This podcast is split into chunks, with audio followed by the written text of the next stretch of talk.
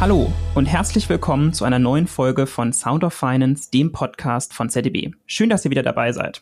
Es kommen härtere Jahre, raue Jahre auf uns zu. Die Friedensdividende ist aufgezehrt, es beginnt für Deutschland eine Epoche im Gegenwind. So die Worte des Bundespräsidenten in seiner Rede Alles stärken, was uns verbindet vom 28. Oktober. Er spricht dabei auch von einem Epochenbruch. Weg von einer Epoche im Rückenwind hin zu einer Epoche im Gegenwind. Dass uns der Gegenwind immer stärker entgegenbläst, wird auch im täglichen Blick auf die Nachrichten deutlich. Energiekrise, Inflation, Rezessionsängste, geopolitische Konflikte, Klimakrise. Die Liste der Herausforderungen wird immer länger und die Gemengelage immer komplexer. Für einen Podcast sicherlich kein leichtes Thema. Trotz oder gerade wegen dieser hohen Dichte an Veränderungen wollen wir versuchen, die Themen etwas zu sortieren und dabei die Grundsatzfrage zu beantworten, was macht diese Krise zu einer anderen Krise? Antworten darauf hat mein heutiger Gast, Heinz-Gerd Stickling, verantwortlicher Partner bei ZDB im Bereich Research. Vor wenigen Wochen habe ich mit Heinz-Gerd schon mal zum Thema Inflation gesprochen. Heute soll sich alles um die Fragen drehen, was macht diese Krise anders? Wie steht Deutschland in der Krise da?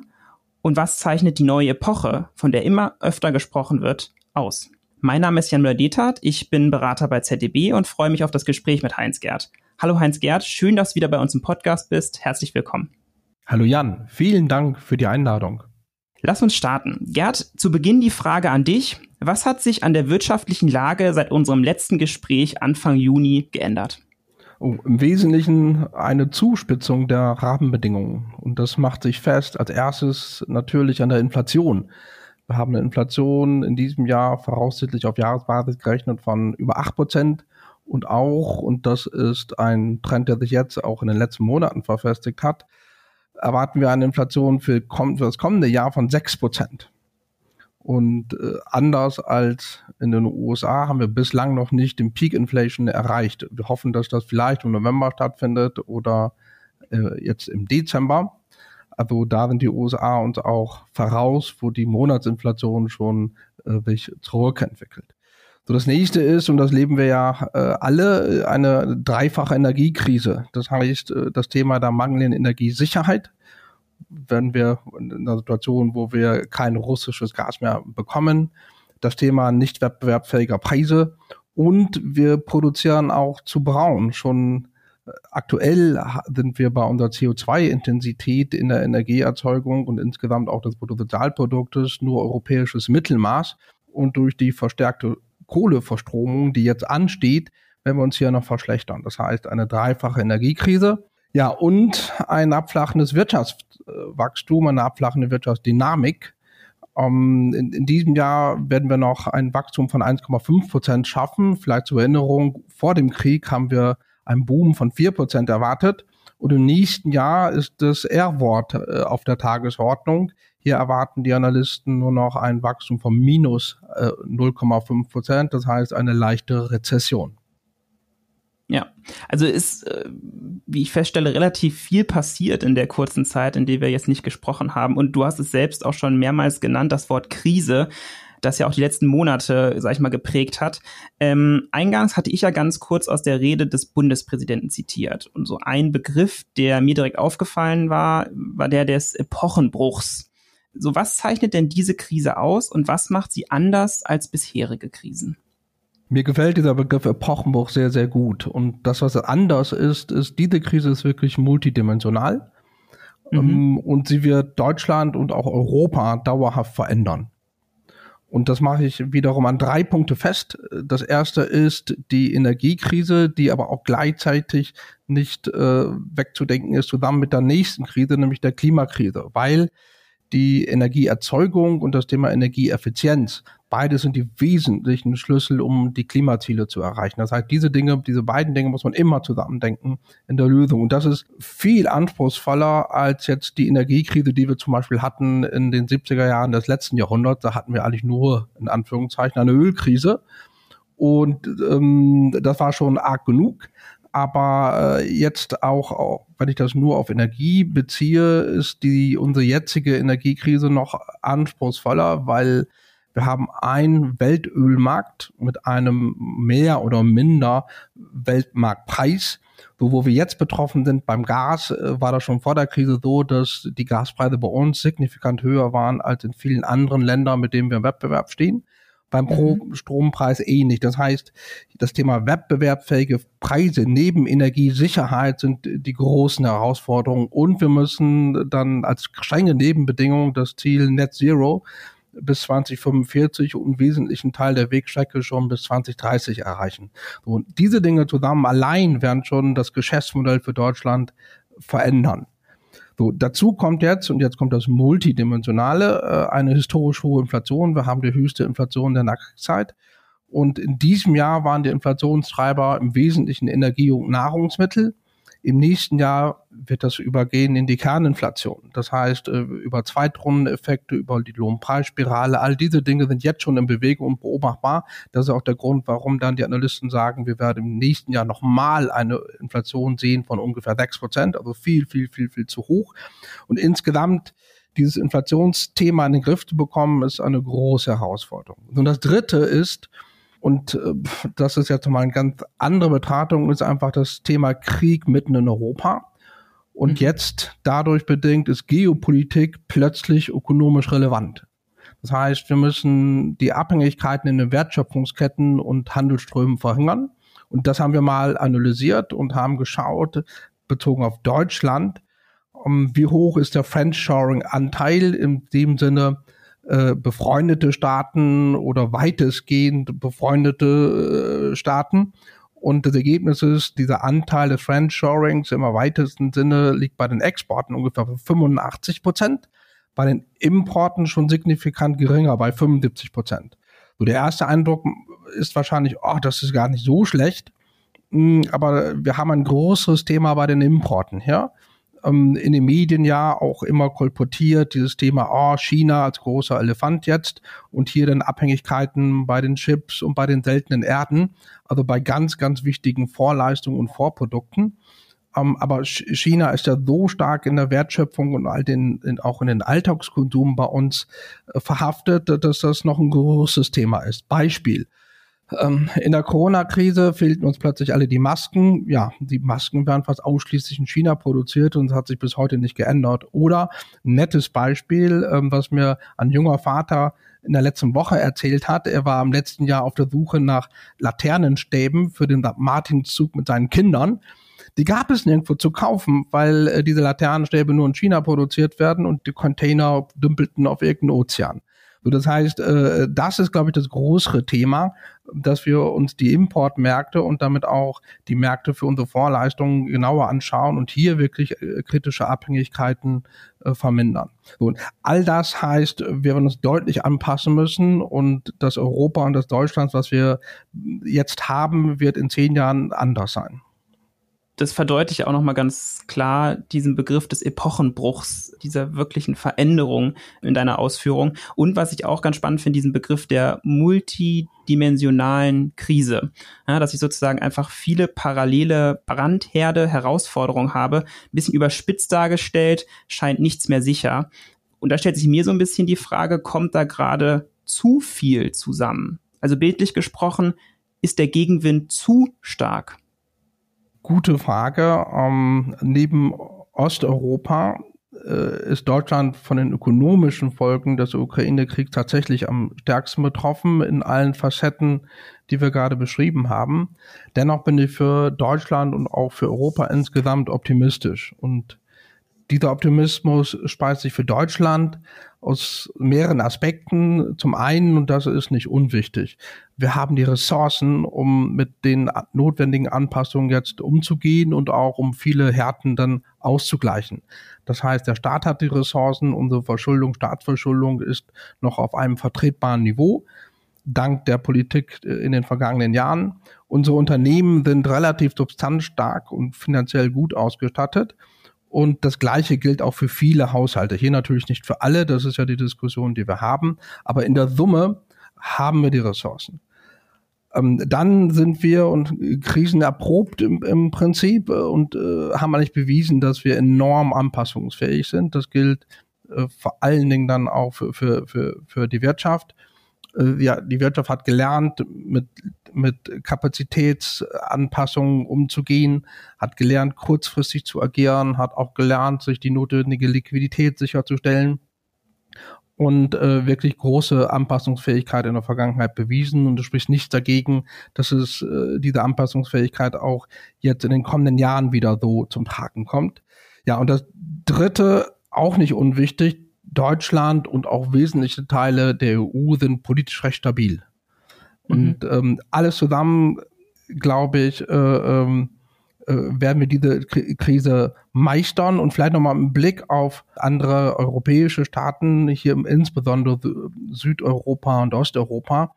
Hier kann ich mir sogar vorstellen, und da gibt es schon deutliche Hinweise der Gestalt, dass Südeuropa und Osteuropa auch die Gewinner des Friendshorings sind. Das heißt, dass man Wertschöpfungsteile und Teile der Wertschöpfungsketten wirklich in diese Länder verlagert. So, der größte Gewinner ist hier die USA, äh, aber der nächste Gewinner wird sein Osteuropa und Südeuropa, so meine Vermutung und Hoffnung.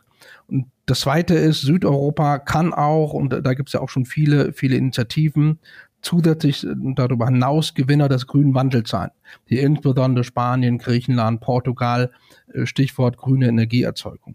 Ja, und dann gilt äh, der, der mittlerweile viel zitierte Satz, äh, dem Winston Churchill zugeschrieben wird, never waste a good crisis.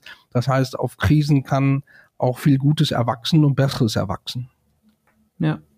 Ja, super spannend. Punkte, die du gerade schon erwähnt hast, auch im Vergleich zu den USA, würde ich gerne gleich nochmal zu kommen. Auch dein Grundoptimismus. Wir blicken jetzt ja immer so auf den Winter, gerade mit Energiekrise. Wie kommen wir über den Winter? Und mich würde mal interessieren, du hast schon erste Punkte auch genannt, mittel- und langfristige Auswirkungen der Krise. Und da mal zuerst, was bedeutet die Krise für die Realwirtschaft? Ja, zu, zunächst einmal eine kleine Entwarnung und eine kleine Beruhigung. Wir kommen durch den Winter und wir kommen wohlbehalten und warm durch den Winter. Also nach den letzten Prognosen werden im im Base Case die Füllstände der Gasspeicher auch nach dem Winter, sprich im April, noch bei ungefähr 40 Prozent sein und eher im Worst Case äh, bei 10 Prozent. Das heißt, eine Rationierung von Gas werden wir höchstwahrscheinlich, dreimal Klopfholz, nicht erleben. Das heißt, diesen Winter können wir schon fast abhaken. Spannend wird das, was du gesagt hast. Wir haben aber einen Winter 23, 24 und wie sieht es denn da aus? Ja, und das ähm, hier haben wir die, die, die Themen, dass wir bei der Energieversorgung und bei der Energieeffizienz wirklich nachlegen müssen. Das heißt, äh, hier werden wir äh, wirklich massiv investieren müssen. Wir werden Wertschöpfungsketten bei der energieintensiven äh, Produktion auch, auch verlegen müssen. Ähm, ja, und bei der, bei der Energie ähm, im Sinne von, von Lösungen. Ähm, da haben wir schon eine Menge erreicht. Äh, hier, wir haben Pipeline-Gas im Wesentlichen ersetzt durch, durch äh, Flüssiggas, LNG. Ähm, so, und dann ist die Frage, wie weit wir noch die Schublade mit Plan B auspacken müssen. Das beginnt mit, mit der Brücke Atomkraft. Das ist in Deutschland ja ein besonders sensibles Thema und wahrscheinlich nicht weiter tragfähig. Dann Plan B, eine mögliche Plan B, das Thema Fracking und Fracking-Gas. Wir hätten grundsätzlich die Ressourcen, auch in der Gasversorgung autonom zu werden. Das Gas liegt unter der Erde, äh, äh, im Wesentlichen in Niedersachsen, aber an diesen Plan B möchte auch niemand heran.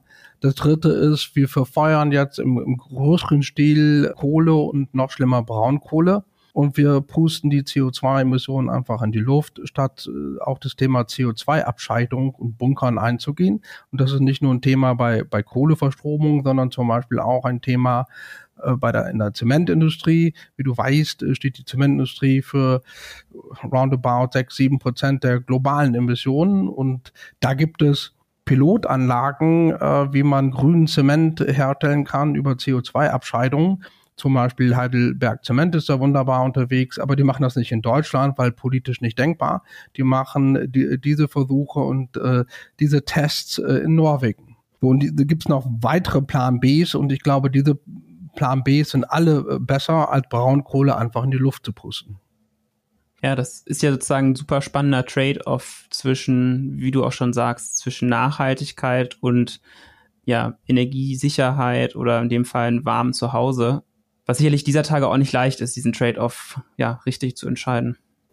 Äh, ja, auf jeden Fall. Also auch im Privaten äh, wird die jetzige Situation, äh, glaube ich, Investitions- und Finanzmittel mobilisieren, weil jeder, der seine Rechnung sieht, sagt, oh, oh, was kann ich da tun?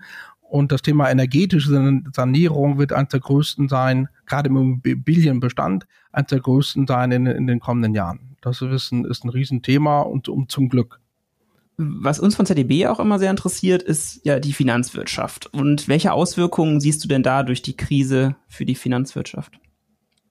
Ja, die, für die Finanzwirtschaft ist das zweigeteilt. Ähm, einhergehend mit der, mit der Inflation sehen wir ja auch, dass die, die Zinsen enorm gestiegen sind. Ein Sprung allein jetzt äh, bei Kriegsbeginn bis heute von über 200 Basispunkten, also über zwei Prozent.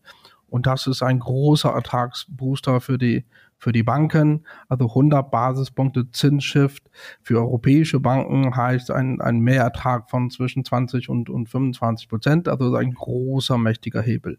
So, dagegen muss man dann rechnen das Thema auch Inflation bei Banken. Das heißt, das treibt die Kosten und noch ein größeres Thema, weil das Kostenthema ist noch bezifferbar und kalkulierbar.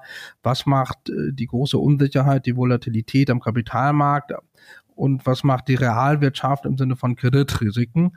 So das, das ist, ist das das große Fragezeichen, aber ähm, wir im ZDB und bei allen Proberechnungen gehen davon aus, dass der Nettoeffekt mittelfristig zumindest positiv sein wird. Das heißt, äh, die, die Ertrags, der, der Mehrertrag über die Zinswende ist größer als, als das, was an mehr Kosten entsteht und größer auch als an möglichen Risikokosten. Bei letzteren, gerade aber bei den Kreditrisiken, hängen die Banken natürlich im Fahrwasser oder bewegen sich im Fahrwasser der Realwirtschaft. Also je besser die Realwirtschaft diese Krise meistert, desto besser für die Banken. Wie spannend, äh, sowohl die Auswirkungen auf die Realwirtschaft als auch die auf die Finanzwirtschaft. Worauf ich jetzt noch mal ein bisschen genauer eingehen wollen würde, ähm, sind so Unterschiede. Unterschiede zwischen den Ländern, hast du ja auch schon ein bisschen verglichen im europäischen Raum. Mich würde auch noch mal vor allen Dingen interessieren der Vergleich Deutschland-USA. Also wie steht Deutschland in der Krise da und welche Unterschiede gibt es zu den USA? Gute Frage. Ähm, die Krise in Deutschland und in Europa hat sehr viel zu tun mit den ökonomischen Auswirkungen des Ukraine-Krieges. Ähm, in den USA ist das völlig anders, denn die USA ist energieautark. Das heißt, wenn da die Energie teurer wird, äh, dann ist das im Prinzip linke Tasche, rechte Tasche. Es kommt zu keinem Vermögensverlust im, im Land insgesamt und äh, auch bei anderen Themen, die von der Ukraine ausgehen, wie äh, Nahrungsmittelknappheit. Das ist kein Thema für die USA. Auch die USA ist Nahrungsmittelexporteur. Und der starke Dollar hilft jetzt sogar noch, äh, über die, die gestiegenen Zinsen hilft sogar noch, dass äh, dieser Dollar dann auch, auch ähm, deflationär wirkt, hilft dann in den USA, dass die Inflation im Zaum bleibt oder jetzt äh, die, die, die Möglichkeiten größer sind für die USA, die Inflation schneller dann auch äh, zurückzubringen.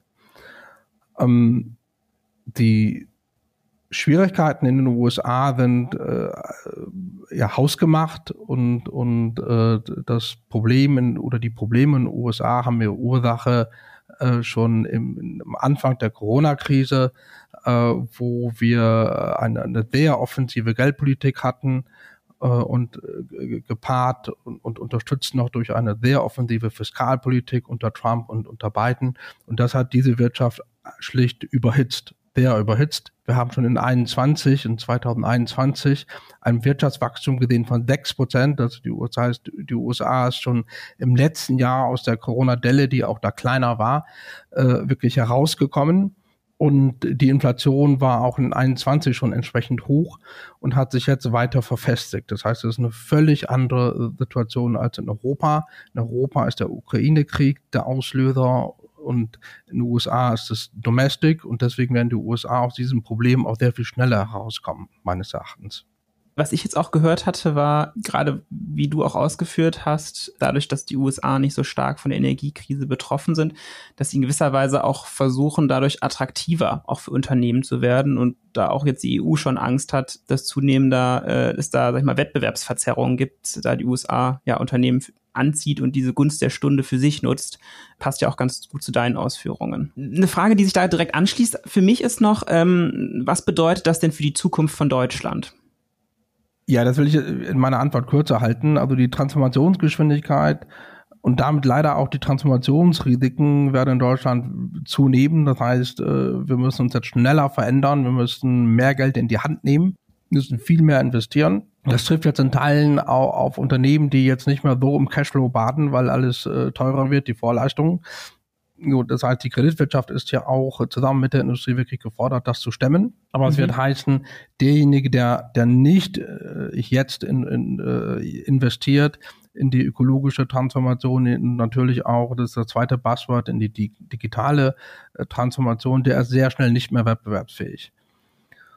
Und äh, ja, wie wir die Krise meistern, äh, ist dann auch die Antwort, ob die Wohlstandsverluste, die wir natürlich jetzt haben, allein über den, den Preisdeckel bei, bei Energie, weil ja wird dann äh, bezahlt dann äh, Richtung glücklicherweise, was Gas betrifft, immer mehr Richtung äh, Norwegen. Die, die haben ja ihr Kontingent, Kontingent deutlich ausgebaut in, in Richtung Benelux im, und, und, und so weiter.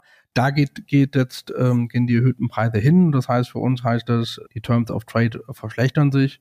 Und ob wir dauerhafte Wohlstandsverluste haben oder temporäre, das hängt davon ab, wie wir diese Transformation bewerkstelligen. Ja. Jetzt hast du schon über Lösungen gesprochen aus der Krise. Vielleicht trotzdem nochmal die Frage, braucht es aus deiner Sicht nochmal neue Lösungen und sind bisherige Lösungsansätze, die man vielleicht sonst so in bisherigen Krisen gefahren hat, mit Blick darauf, dass es eine andere Krise ist, überholt? Ja, bei der Lösung sind wir bei, bei, den aufgerufenen Themen. Das ist die Energie und da haben wir jetzt bei dem Ersetzen von russischem Pipeline-Gas über LNG-Gas, also Flüssiggas, schon viel erreicht. Äh, das ist wirklich eine Leistung, kann man nur honorieren. So, das nächste ist eine Investitionsoffensive in Renewables und das schaffen auch einer entsprechenden Infrastruktur für äh, Wasserstoff und, und die Dinge, die wir dann brauchen, damit das wirklich fliegen kann. Ähm, und hier haben wir in den, in den, vergangenen Jahren doch deutliche Defizite gehabt. Wir haben wir investiert, aber vor allen Dingen in Mobilität, sprich in Elektromobilität. Äh, damit, dass es aber vom Hebel her, auch vom kurzfristigen Hebel her im Sinne von CO2-Einsparung eher gering. Und wir müssen mit der Konsequenz, dass beim Ausbau der Windkraft Photovoltaik wenig geschehen ist und mit der Konsequenz für die europäische Windindustrie, dass sie, dass sie in, in einer äh, schwierigen Situation sich befindet, dass jetzt sogar noch Kapazität abgebaut werden. Die meisten äh, größten Anbieter, europäischen Anbieter arbeiten derzeit defizitär. Ähm, also sollte ja genau andersrum sein. Und äh, ich glaube, hier müssen wir mutig und klug investieren, da wo der Hebel am größten ist. So, Unternehmen brauchen wir, brauchen wir diese schon besprochenen vielen Plan Bs. Also wir brauchen viele Brücken. Diese Brücken werden auch dann irgendwie für fünf bis zehn Jahre äh, halten müssen. Und wir müssen hier die, die, die Scheuklappen ablegen. Äh, ich glaube, das sind die großen Themen bei Energie. So, dann beim Thema Inflation ähm, die Inflationsbekämpfung ist der erste und vornehmste Aufgabe der Notenbank. Ähm, sie hat gesagt, sie nimmt ihre einzige und vornehmste Aufgabe auch wahr. Daran sollten wir sie messen und die Politik sollte nicht ähm, diese Geldpolitik mit einer zu offensiven Fiskalpolitik aushebeln. Was das bewirken kann, im, im Ernstfall haben wir in Großbritannien gesehen, das sollten wir nicht tun. Und wir haben auch am Beispiel der USA gesehen, dass ein, ein schlechtes Zusammenwirken von Geld- und Fiskalpolitik dann so entsprechend äh, inflationär wirken kann. Das Zweite ist, ähm, dass wir unsere Wirtschaftsbeziehungen äh, gegenüber äh, uns nicht freundlich gesinnten Staaten äh, überdenken müssen. Das ist ein sehr langfristiges Thema. Das heißt, äh, Stichworte sind hier Freihandelsabkommen und auch äh, durchaus Puffer und Redundanzen in den Wertschöpfungsketten sicher äh, schaffen, damit diese Wertschöpfungsketten wirklich zukünftig sicher werden. So insgesamt, äh, das ist glaube ich ganz, ganz wichtig für Deutschland, aber ähm, brauchen wir eine, eine offene Weltwirtschaft und wir brauchen Handel, weil Handel schafft Wohlstand und Handel sichert auch politische Stabilität. Ich glaube, an diesen Grundweisheiten ist nicht zu rütteln bisschen mit Blick auf die Zeit äh, würde ich langsam zum Ende kommen, äh, Heinz Gerd. Und am Ende stellen wir meist immer eine Ausblickfrage. Und da würde mich mal interessieren, wir haben jetzt, wie gesagt, über die ganzen parallelen Krisen gesprochen. Du hast auch äh, Lösungsansätze aufgezeigt und auch die Stärken von Deutschland erwähnt, äh, ja, die dich auch optimistisch machen. Vielleicht doch mal auf den Punkt gebracht. Was hält dich denn bei all diesen Krisen dieser Tage optimistisch? Oha, da muss ich ja ein bisschen nachdenken. Ähm also als erstes bin ich natürlich Ökonom und Ökonomen sind vom Grundsatz her, glaube ich, optimistisch. Zum Zweiten hm, glaube ich an die, wie soll ich das formulieren, an die Tatkraft und die Kreativität der Menschen und jetzt wieder der Ökonom an die Dynamik der Märkte und damit auch, dass man über den Transformationsmechanismus Markt wirklich viel bewegen kann. Ja, und was mich jetzt bewegt hat, äh, war ein, ein Bild von jüngstes Bild vom, vom Künstler Banksy in der Ukraine. Ähm, und das bringt mich zu, zu, zu diesem, zu der Aussage, so die, die, die, hm, die Tapferkeit und der Erfolg auch der Menschen in der Ukraine äh, sind schon wirklich beeindruckend und können auch die Quelle für Hoffnung sein, weil hier David doch den Goliath besiegt. Und mhm. in dem Bild von Banksy, eins habe ich jetzt vor Augen einfach, ähm, da äh, legt ein kleines Kind ein Profi-Judikar auf die Matte. Und das ist wieder dem Bild, David besiegt Goliath. Ja, und wenn das geht, dann darf man Hoffnung haben. Das ist ein schöner, runder Abschluss und äh, guter Vergleich an der Stelle. Und finde ich, macht jemanden optimistisch bei all den ganzen schwierigen Herausforderungen dieser Zeit. Heinz-Gerd, ganz vielen Dank äh, für das interessante Gespräch und dein Update zu dem Thema. Es waren wirklich spannende Einblicke. Äh, vielen, vielen Dank. Sehr gerne ja, vielleicht noch zum Abschluss der Hinweis, es ist ein dynamisches Thema und es ist nur eine Momentaufnahme, die sich auch äh, jederzeit weiterentwickeln und ändern kann. Und wir werden sicherlich auch äh, in Zukunft wieder Podcasts zu dem Thema machen und euch da auf dem neuesten Stand halten. Wie ihr wisst, freuen wir uns immer sehr über eure Meinung zu dem Thema, per Mail, Social Media, wie ihr mögt. Äh, wenn euch die Folge gefallen hat, abonniert gerne den Podcast, lasst eine Bewertung da. Vielen Dank und bis zum nächsten Mal bei Sound of Finance.